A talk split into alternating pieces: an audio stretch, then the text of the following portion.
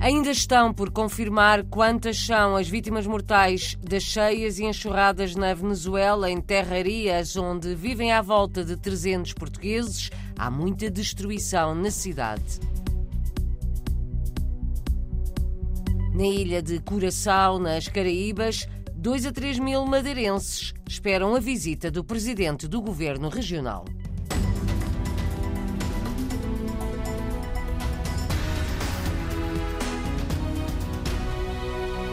Podem ser três os portugueses que perderam a vida na Venezuela em consequência de inundações e enxurradas em terrarias. Anteontem, o número não foi confirmado pelo governo português, foi adiantado à RDP Internacional por uma luso-venezuelana que vive perto da área mais atingida pelas chuvas torrenciais e cheias. Poderão ser 75 as vítimas mortais no total, mas ainda há muitas pessoas desaparecidas em terrarias onde vivem à volta de 300 portugueses, a maioria com origem na Madeira. De acordo com o relato recolhido pela RDP Internacional, as águas engoliram dois bairros. Há pessoas que perderam as casas, falta comida e muita ajuda. Retrato tirado por Nancy Gonçalves Nunes, luso-venezuelana, vive a 15 minutos de Terrarias. A localidade de Las Terrarias, no estado de Aragua, está em alerta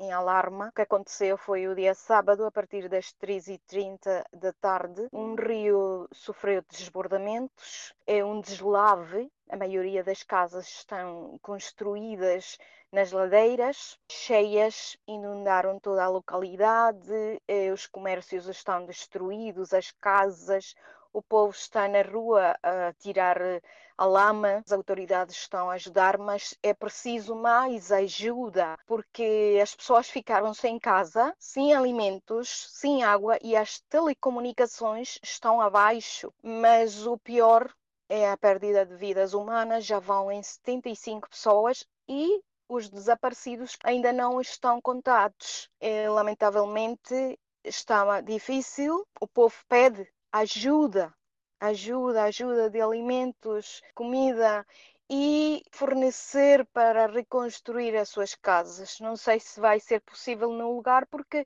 aí passa uma quebrada eh, de rio, mas pelo menos reativar as suas vidas os que ficaram vivos. Nancy Gonçalves Nunes, luso-venezuelana, filha de pais madeirenses, ouvida pela jornalista Paula Machado, da RDP Internacional. Conta que três pessoas de origem portuguesa terão perdido a vida em terrarias. O governo português tinha confirmado apenas uma vítima mortal e a agência de notícias Lusa refere que são duas. Há uma equipa consular portuguesa deslocada para acompanhar os trabalhos, conta Paulo Cafofo, secretário de Estado das Comunidades, mas há dificuldades de comunicação. Nós eh, fizemos deslocar para lá os nossos funcionários eh, do Consulado-Geral de Valência, que é a área de jurisdição eh, daquela zona, mas também tivemos dois cônsules honorários, o cônsul honorário de Los Teques e o cônsul honorário de Maracai,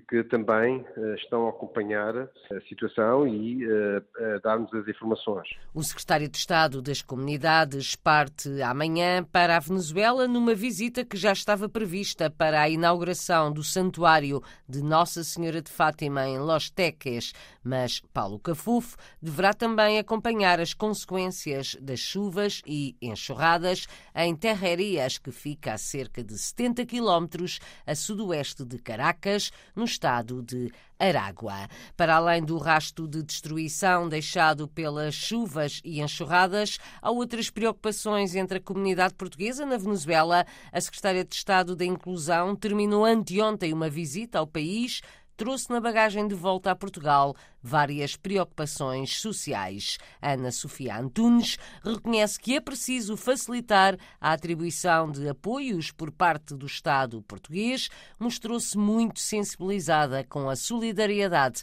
entre luso-venezuelanos. Acho que é impossível passar por aqui e não ficar profundamente tocado com o que se faz com muito que se faz, com o pouco que se tem e, acima de tudo, o que levo daqui é um conjunto de preocupações de cariz mais social que estão a afetar os cidadãos portugueses que enfrentam maiores necessidades, seja ao nível dos apoios sociais para o imigrante carenciado, seja ao nível dos apoios de saúde médica, também são apoios do Ministério dos Negócios Estrangeiros, mas que efetivamente precisam de alguma desburocratização e de dar alguns avanços. Ana Sofia Antunes, secretária de Estado da Inclusão, esteve quatro dias na Venezuela, onde contactou com várias organizações portuguesas. Ouviu ainda pedidos para que portugueses e luso-venezuelanos possam fazer descontos para a segurança social em Portugal. A questão do estabelecimento de convênio para que possam efetivamente ser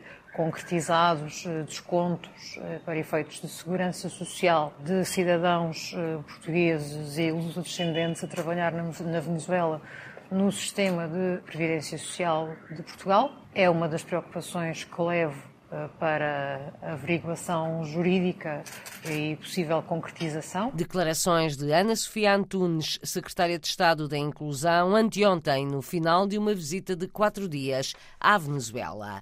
Antes de chegar ao país para a inauguração do Santuário de Fátima em Los Teques, o presidente do Governo Regional da Madeira começa hoje uma visita oficial ao Curaçao, visita que está a entusiasmar madeirenses e descendentes que vivem nesta ilha das Caraíbas. Serão 2 a 3 mil. Até quarta-feira, Miguel Albuquerque vai visitar vários negócios madeirenses e participar num arraial típico, onde se poderão juntar mais de mil pessoas. O jornalista Marco António Souza ouviu alguns anseios portugueses em Curaçao. São dias diferentes que se vivem no Curaçao. Joel da Silva Góes, comerciante e descendente de madeirenses, diz que a Ilha das Caraíbas não recebia a visita de um governante da Madeira há mais de 20 anos a chegada de Miguel Albuquerque é vista como um incentivo para a comunidade madeirense. Os ânimos estão muito altos. Ah, a malta está, está à espera que o, nosso presidente chegue a Curaçao.